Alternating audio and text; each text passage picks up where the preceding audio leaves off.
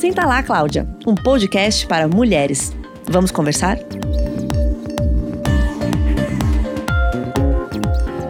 Olá, meu nome é Letícia Paiva, eu sou editora de Cláudia. Estamos aqui para mais um episódio do Senta Lá, Cláudia. É, dessa vez, como sempre, para falar sobre um tema bem importante e é, que eu acho que talvez a gente comece a pensar bastante nele nas próximas semanas. Recentemente, no meio da pandemia, a gente teve uma mudança no calendário eleitoral é, para protelar um pouco as datas de é, eleições que acabaram mexendo é, um pouco em tudo, não só no dia da, da votação, mas também na preparação de candidaturas é, para os cargos municipais é, para o ano que vem. Então, a gente vai ter eleições de vereadores e prefeitos, e a gente gostaria muito de ter mais candidaturas femininas, como sempre, e mais, obviamente, é, mulheres eleitas para os próximos anos. Para isso, eu converso aqui hoje sobre esse tema, sobre por que é importante ter mais mulheres na política e também como a gente poderia atingir isso a partir é, de um incremento nas candidaturas femininas, com duas mulheres que estão lançando, é, lançaram recentemente, na verdade, um projeto que é muito interessante e pode ajudar mulheres é, que gostariam de se candidatar. São elas a Gabi Juns, que é coordenadora de programas do Instituto Update. O Instituto Update é uma organização que estuda e fomenta a inovação política na América Latina. E a outra é a Karim Perpucci, que é cofundadora do Elas no Poder. É uma entidade dedicada a capacitar e promover a inserção de mulheres na política. Elas se juntaram para criar o Impulsa, é, que é uma plataforma que oferece conexão e treinamento para uma próxima geração de mulheres líderes na América Latina. Então, mulheres que às vezes são lideranças comunitárias, mas gostariam de entrar na política, é, são treinadas por elas nessa plataforma. Novamente nesse episódio, eu não falei no começo, mas eu acho importante frisar, a gente não está gravando em estúdio ainda, como costumávamos fazer antes da pandemia. Então, enfim, talvez a gente tenha uma diferencinha de áudio e tudo mais, é, mas enfim, estamos aqui todas à distância, mas juntas para falar sobre isso. É, eu queria que vocês me contassem, eu acho que a Gabi pode começar me contando um pouco sobre como funciona é, o Impulsa, só para eu já dar o endereço para quem quiser procurar. É, se você, enfim, digitar no, no, no buscador, é impulsa.voto, muito fácil. É, você consegue conhecer um pouco mais sobre as ferramentas e sobre as cartilhas, videoaulas que elas têm disponíveis. Mas queria que a Gabi me contasse um pouco de como funciona isso e qual é o objetivo é, de criar essa plataforma. Foi lançada recentemente, pronta para as eleições deste ano. No ano passado, é, a gente no Instituto Update mapeou iniciativas que fomentavam candidaturas de mulheres no Brasil, né? Nós encontramos muitas, 80 iniciativas que faziam isso. E aí a gente descobriu que várias delas tinham a intenção de fazer processos pedagógicos de formação, tanto para as candidatas quanto para as equipes.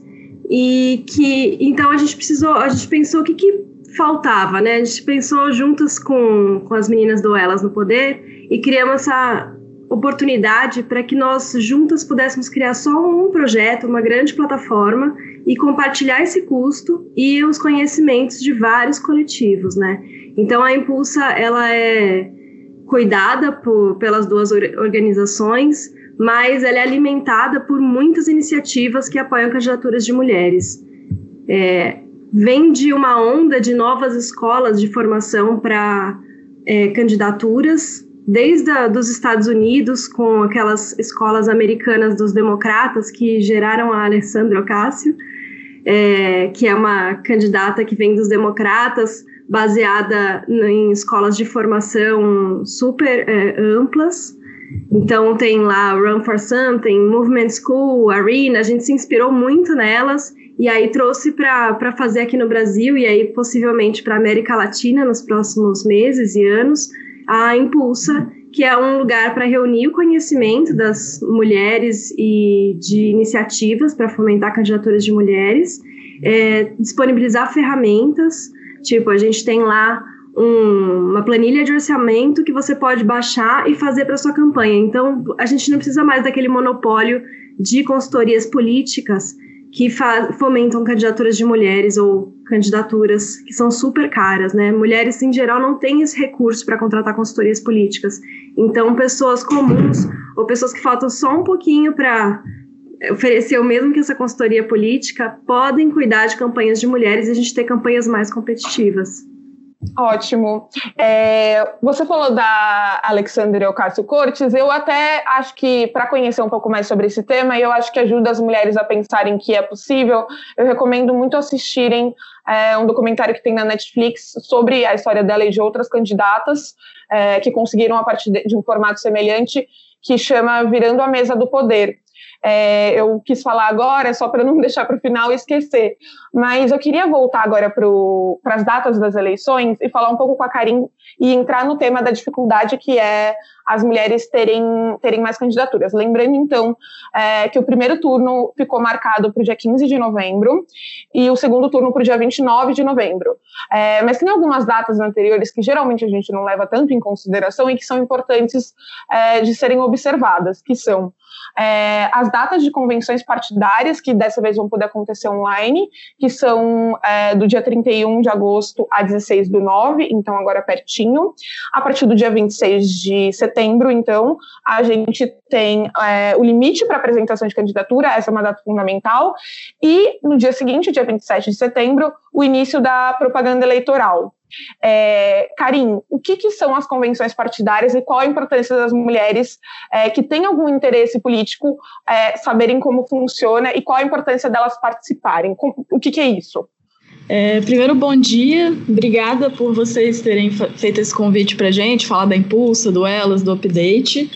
É, as convenções partidárias são encontros né, dos partidos que apresentam as suas candidaturas lá, né? Onde a gente vai definir as candidaturas de cada partido. Então é importante ficar de olho nisso, é importante que as candidatas é, fiquem cientes né, do, do, da data dessas convenções, porque elas precisam estar né, com os nomes lá nas listas dos partidos durante esse esse programa. E também é um momento em que o partido apresenta as propostas gerais do partido, fala da história, das pautas. Então é, é um evento bem importante assim que as candidatas têm que ficar atentas e participarem né, desse evento.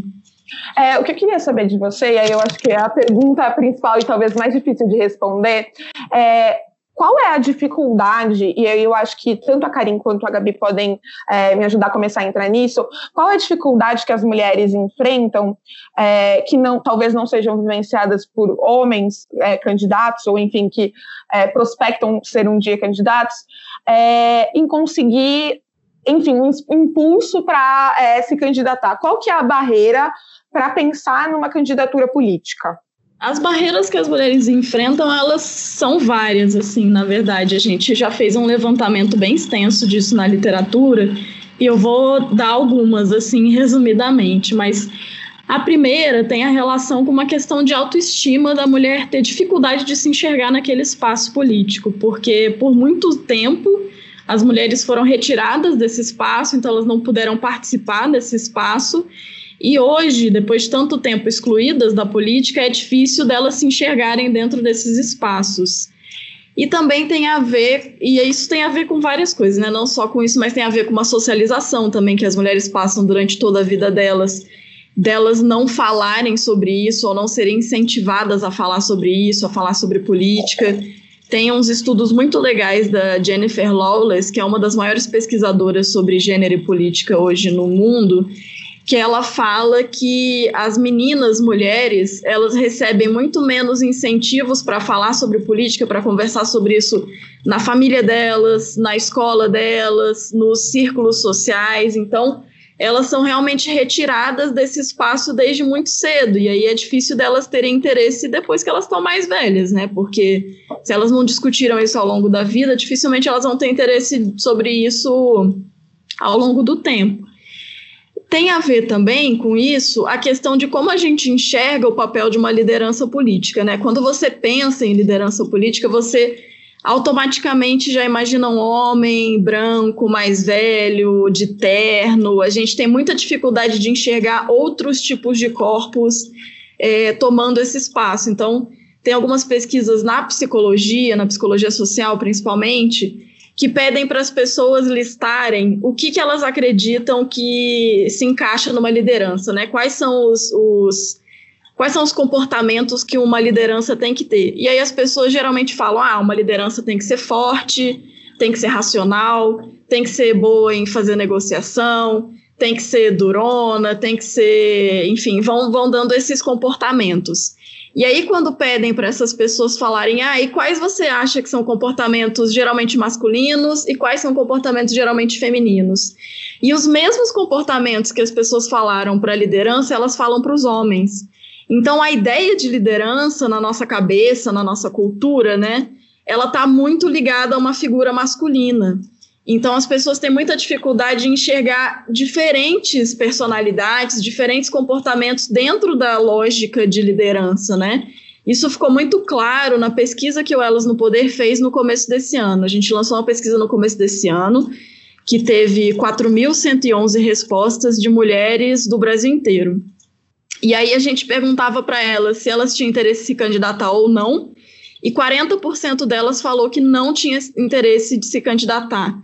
E dentro dessas, a maioria dizia exatamente que elas sentiam que não tinham perfil para se candidatar.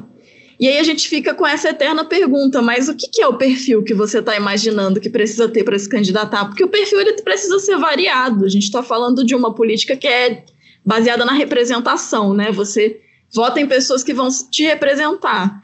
E o Brasil tem diversos grupos, né, étnicos, enfim, raciais, que a gente precisa é, de representação dentro do Congresso. Então, a ideia de liderança, ela precisa seguir exatamente essa diversidade que a gente tem no país. E hoje a gente não consegue né, sair da caixinha da liderança do que a gente viu até agora e entrar numa caixinha de que qualquer pessoa pode ser uma liderança, qualquer pessoa pode representar um grupo, né? Então, eu acredito que essas são as maiores barreiras que a gente tem hoje, assim, que as mulheres enfrentam, né, para querer entrar na política, para se candidatar, para se envolver. É, e eu acho que um ponto que você menciona que é importante é que a gente está falando de mulheres como um grupo é, geral que não tem representatividade, mas se a gente pensar é, na intersecção de outras minorias, mulheres negras, mulheres LGBT, etc., é, se torna ainda é, uma representatividade ainda menor e provavelmente essas barreiras aparecem mais. É, a Gabi tinha mencionado algo que eu queria trazer, que era sobre a dificuldade de financiamento e de, enfim, acesso mesmo aos recursos para fazer campanha. É, como geralmente funciona isso dentro dos partidos e qual é a dificuldade que as mulheres enfrentam é, nesse sentido? Como, enfim, equacionar, é, pensar em soluções para tentar reverter um acesso que elas têm que é inferior à relação ao dos homens, até porque eles estão em maior número, etc. e tal, tem vários fatores, é, para as mulheres obterem financiamento para fazer campanha e obterem recursos e receberem apostas mesmo é, em relação à força das candidaturas delas. É, acho que um bom ponto para começar, Letícia, é essa coisa da, das apostas, né? De em quem as pessoas apostam. Acho que tem tudo a ver com isso que a Karine estava falando, do perfil da pessoa política, né? Então, mulheres negras, indígenas, quilombolas, trans, não estão nesse perfil. Hoje nós temos é, três deputadas, assim, que eu consigo pensar que são mulheres trans, e, e, são muito poucas, né, perto do, do que a gente poderia ter. É, nas últimas eleições municipais, a gente nem tinha candidata a prefeita na maior parte dos municípios. Tipo, em 75% dos municípios brasileiros, a gente não tinha nem candidata mulher a prefeita.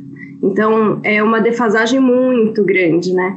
E das vereadoras eleitas, que não deu 15% da, de vereadoras eleitas, só 10 eram mulheres negras.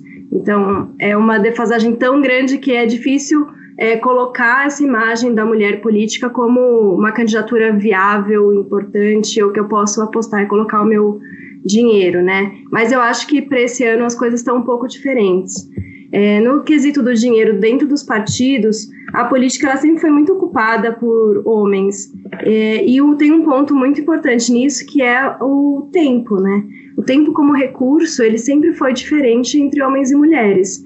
É, as mulheres, elas trabalham em média 10 horas semanais a mais que os homens no trabalho doméstico. Isso quer dizer que não sobra muito tempo para a prática política. E a prática política ela é importante para que a gente consiga espaços de poder dentro de partidos, que a gente consiga dialogar é, para conseguir recursos. Hoje a gente tem a cota de 30% de recursos e a gente teve uma onda de partidos que preferiram ter candidaturas laranja do que candidaturas reais. Esse ano a gente tem muita candidatura real de mulher e isso não, não tem como acontecer. Eu acho que os partidos que forem mais espertos, eles vão trabalhar com uma, uma porcentagem de mulheres muito além dessa cota, porque as mulheres estão mais competitivas esse ano. É, pelo que a gente mapeou, né, são, se a gente pensar que são 80 iniciativas é, que apoiam, sustentam candidaturas de mulheres, a gente está falando de muitas candidaturas de mulheres e bastante apoiadas e competitivas que não estão dependendo tanto da estrutura partidária e mais e tem uma base de apoio mais é, interessante fora do partido, enquanto os partidos não estão preparados para ser essa estrutura para gente. É, você mencionou algo que eu acho que é importantíssimo para talvez essa mudança, mas aí eu queria que você explicasse tanto o funcionamento sobre essa cota de 30%, porque quando a gente fala disso, não é de presença de mulheres é, nos cargos, e sim de candidaturas que é, podem impulsionar a presença de mais mulheres eleitas. Entretanto, o que a gente vê, e o que você mencionou, é são partidos tentando simplesmente completar né, os 30% de candidaturas femininas e é, com candidatas falsas, digamos assim, candidatas laranja, ou seja, candidatas que só estão ali é, para receber o recurso e repassar para alguém, ou enfim, ser uma candidata que eles não é, apostam, uma candidata que é para ter um número mínimo é, e eles não serem penalizados por isso. É, queria uma explicação sobre como funciona essa cota e é, qual é o impacto dela, ou que, que ela deveria ter, para a gente ter mais candidaturas de mulheres e, consequentemente, é, mais chances de ter mais mulheres eleitas, que esse é o objetivo final, né? É, então, assim, a ideia, né, da cota, a gente tem os dois tipos de cota, né? A gente tem uma cota de candidatura, que a gente tem que ter 30% das candidaturas, e a gente tem uma cota de financiamento, que 30% uhum. Tem que ser de financiamento para campanhas femininas. Qual que é a ideia, né? Por que, que essas cotas surgiram? Primeiro, porque a gente tem uma representação muito baixa de mulheres na política brasileira e que é histórica e que não aumenta, assim. Ou quando aumenta, aumenta muito pouco, né? Assim, é uma porcentagem muito baixa. Então, essas cotas vieram exatamente para a gente tentar impulsionar as candidaturas femininas, né? Seja dando a possibilidade delas se candidatarem com a cota de candidatura e dando a possibilidade delas financiarem, dando a cota de financiamento do fundo, né? Porque o que acontece é que, assim, as mulheres, elas não só foram historicamente retiradas da política, mas, assim, de, de várias áreas da, da cidadania, né? Uhum. Então, as mulheres elas têm menos acesso à rede de financiadores, né? As mulheres recebem muito menos de, de muito menos recurso para a campanha de fora dos partidos, por exemplo, né? De doação. Primeiro porque a gente tem questões de culturais, né? De das pessoas não acreditarem na potencialidade de uma mulher tentando se eleger, então elas doam menos. É, e segundo, porque as mulheres têm menos acesso a redes de financiadores de campanha, né? Porque quem financia campanha geralmente também são homens brancos mais velhos de terno uhum. e gravata. Uhum. Então, eles obviamente vão financiar pessoas parecidas com eles. Então, outros homens brancos de terno e gravata mais velhos. Então, a ideia dessa, dessa cota é exatamente a gente conseguir impulsionar financeiramente essas campanhas femininas que sofrem com muito menos recurso. E aí vem a candidatura laranja exatamente para tentar burlar isso, né? Os partidos querem que querem pegar esse dinheiro e colocar nas candidaturas masculinas que eles acreditam que tem mais potencial. Então eles acabam lançando essas candidaturas laranjas. E aí o funcionamento disso, né, é, ele fica a critério de cada partido, assim, como que o critério vai, como que o partido vai distribuir esse dinheiro para quais candidaturas e tal, é uma coisa que cada partido decide o seu mas isso tem que estar tá claro. O partido é obrigado a dizer quais são as diretrizes de escolha de financiamento. Então, uma vez que eles têm o dinheiro do fundo eleitoral, eles vão ter que é, entregar para todo mundo que é do partido, né, todos os candidatos, filiados, têm que entregar um relatório dizendo como que eles vão fazer essa divisão do dinheiro, né? E aí o que a gente sugere para as mulheres é que elas se, se unam, elas precisam se unir né, em grupos para fazer pressão no partido, porque para que esses 30% vá para as campanhas femininas e que seja distribuído de uma forma legal para todo mundo. Então, isso realmente, como é critério de cada partido, cada mulher, cada grupo de mulheres de cada partido vai ter que fazer pressão no seu partido para conseguir esse financiamento. Não existe né, uma, uma regra geral que orienta isso. Uma coisa que você estava falando um pouco antes, e eu acho que eu queria voltar nele, que é sobre o perfil de candidato, né? As mulheres entendem que elas não têm um perfil, etc. Mas agora que a gente está falando com as mulheres, eu queria muito que a gente é, explicasse, por exemplo, para quem é a, a plataforma Impulsa e para quem é uma candidatura. Ou seja, quem é uma mulher que potencialmente não se imagina, mas poderia é, ter um potencial de candidatura é uma líder comunitária, é uma mulher que é, gosta de falar sobre política. Quem é essa pessoa? Eu sei que não existe um perfil certo e errado, é, mas quem poderia se identificar e vocês convidariam a conhecer mais? É, então, a plataforma Impulso é para todo mundo, né? Ela é uma plataforma aberta, gratuita, uhum. tudo lá é gratuito, todos os, os downloads, todos os materiais, tudo. É, e a ideia dessa plataforma é exatamente dar essa base né, de treinamento em campanha eleitoral para mulheres candidatas e as equipes de campanha delas, assim, porque às vezes, como as mulheres têm menos acesso a recurso, como eu estava falando, elas também têm menos acesso a contratar pessoas profissionais para tocar uhum. as áreas da campanha delas, seja comunicação, mobilização. Então a, a Impulso ela vem muito para ajudar nisso também, a dar um mínimo de conhecimento para a equipe da candidata também conseguir fazer o trabalho. Então a candidata chamou a melhor amiga dela para ser coordenadora geral de campanha, então a amiga dela vai entrar na Impulso e vai aprender a ser uma, uma coordenadora geral de campanha. Então, uhum. é, a plataforma Impulso é para todo mundo que está aí nesse, nesse processo de campanha. Uhum. Sobre o perfil, eu acho que assim, toda e qualquer mulher que tenha vontade de causar uma mudança no mundo uhum. e, e, enfim, tenha, sinta esse chamado político, né, goste de política, queira trabalhar com isso, tem ideias para projetos que, que, enfim, que mudariam a vida das pessoas, ela deveria se candidatar, assim, porque querendo ou não, a política institucional hoje é o melhor meio que a gente tem para fazer mudanças reais na sociedade. Obviamente, a gente tem vários outros, né? Assim, a gente tem a sociedade civil organizada, a gente tem, né, as fundações, institutos, movimentos, e todos eles são absolutamente importantes também, não, não tiro a importância deles. Tanto que o Elas no Poder é, inclusive, uma ONG, a gente está no terceiro Sim. setor porque uhum. a gente acredita nisso. Mas a política institucional é onde você consegue fazer as coisas terem uma amplitude muito maior. Então, e virarem políticas públicas, né, que atinjam as pessoas, atinjam todas as pessoas, sejam, enfim, leis. Então, não tem como fugir disso hoje, né? A política institucional é essa ferramenta.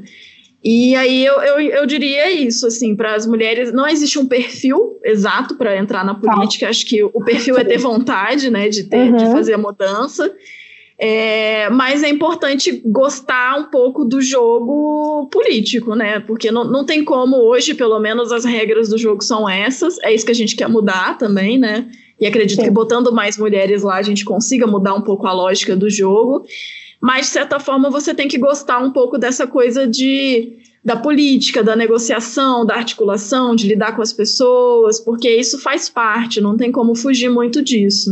Vocês acham que, quando a gente falou sobre obstáculos, eu fiquei pensando agora, é, tem uma questão também de um receio sobre esse ambiente que talvez não seja o ambiente dos mais amigáveis e, sobretudo, é, talvez não seja o ambiente dos mais amigáveis para pessoas de minorias e talvez para pessoas que são, entre aspas, outsiders, ou seja, não estão lá é, dentro desses ambientes de poder desde sempre.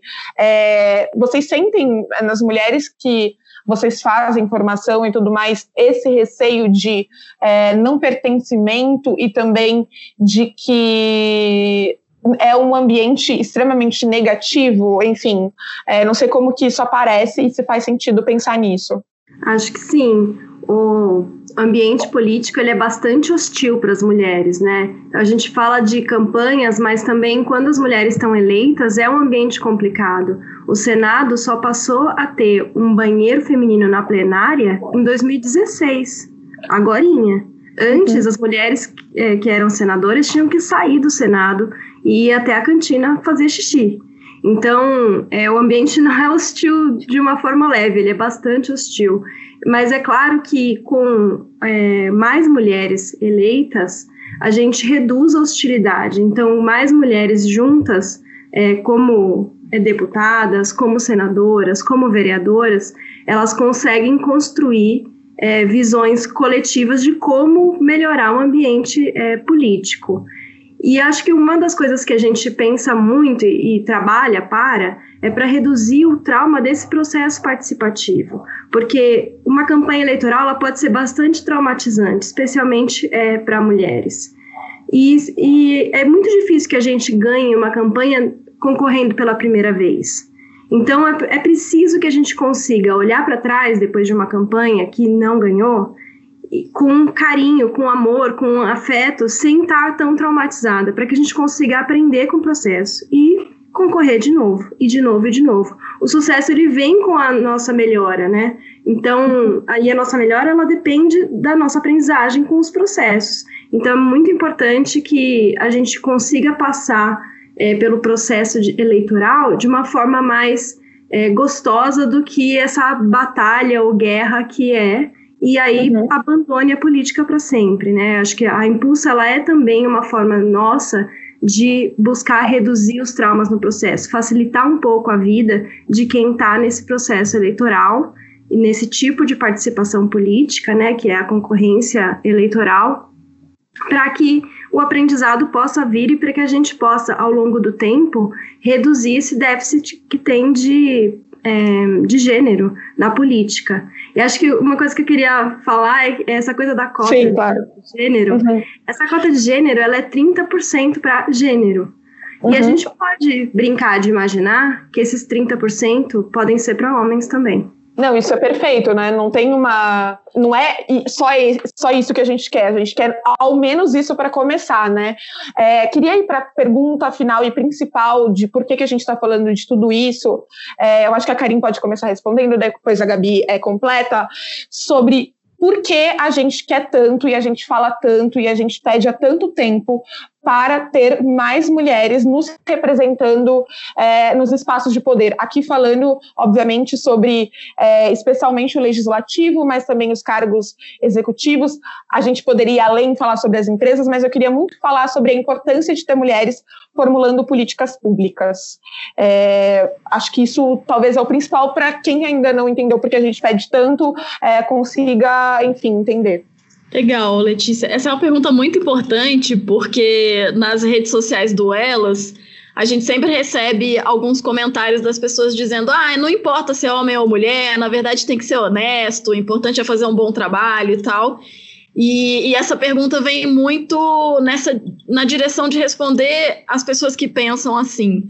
Por que, que a gente fica batendo tanto nessa tecla de que a gente precisa de representação feminina, mas não só feminina, de representação diversa dentro dos espaços de tomada de decisão né, política?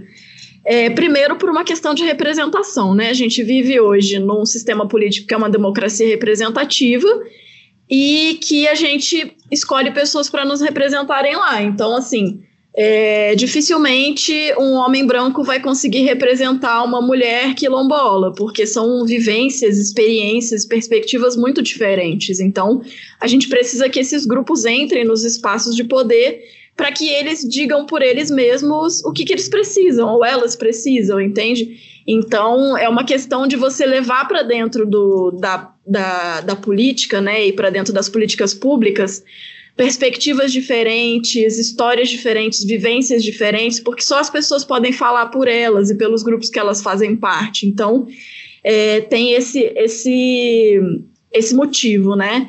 E segundo, porque assim, só é, através da heterogeneidade, né, de, de você ter pessoas diferentes, é que vem a inovação.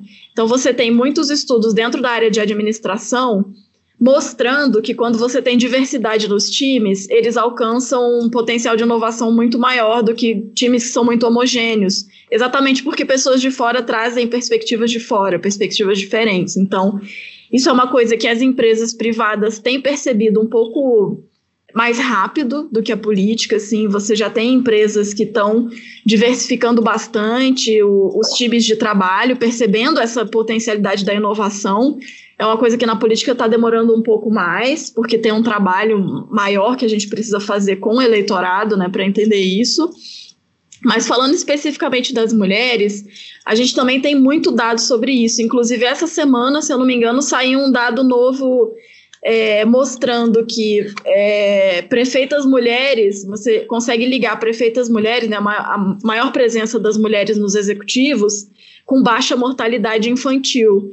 Então, é isso, assim, as mulheres elas levam outras experiências, outras perspectivas e outras maneiras de fazer política para dentro desses espaços. Então, o que os estudos mostram é que as mulheres elas geralmente fazem políticas públicas voltadas para o social, então é, países que têm mais mulheres dentro da política são países que têm um aporte social melhor, que têm políticas públicas de base melhores, de saúde, educação principalmente, que são as duas pautas que as mulheres costumam trabalhar mais.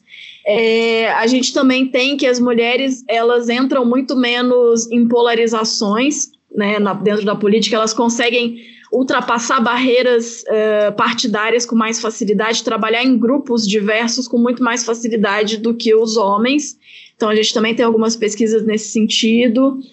É, e acho que o coronavírus também demonstrou assim, a potencialidade máxima que as mulheres têm uh, quando elas estão nessas posições de liderança. Né? Os países em que as mulheres estavam na liderança, estavam na frente das tomadas de decisão, durante essa pandemia foram os países que saíram mais rápido, que resolveram melhor o problema, que tiveram menos mortes. Então, assim, as mulheres elas têm um olhar e uma sensibilidade política muito diferente dos homens, que pode ser muito benéfica e que tem se mostrado muito benéfica para a sociedade. Então, acho que é por isso que a gente bate tanto nessa tecla, né? Vamos votar em mulher, vamos eleger mulher, vamos candidatar, porque é isso, elas levam coisas muito diferentes para dentro da política.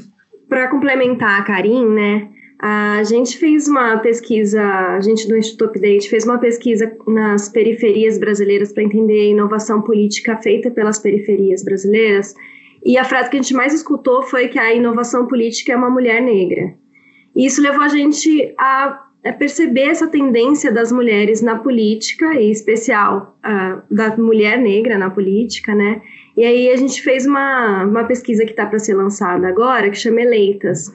Nós coletamos histórias de mulheres eleitas na América Latina para entender a realidade da mulher que está na política, eleita, e é, o que, que a mulher, quando ela está na política, ela muda a política. Então a gente aprendeu várias coisas, né? Uma delas é a redução da violência do ambiente, que a gente já falou antes. É, a gente tem é, evidências disso, e, e, é um caminhar muito rápido, assim. Então, na, nas últimas eleições, nós elegemos algumas mulheres é, deputadas federais e a gente tem políticas públicas trabalhadas por elas em conjunto, independente dos partidos a que elas pertencem. Então, tem um fluxo de conversa que rompe com a polarização, que é um dos grandes males né, da nossa política hoje é, rompido pela associação entre mulheres por esse jeito de estar no ambiente que não é tão polarizante, que não é, é tão violento. Acho que queria dar um exemplo também que no México, por exemplo, no ano passado, a gente tem poucos países com paridade de gênero é, na América uhum. Latina. Mas o México conseguiu paridade de gênero no ano passado em vários, é, em todas as esferas, na verdade.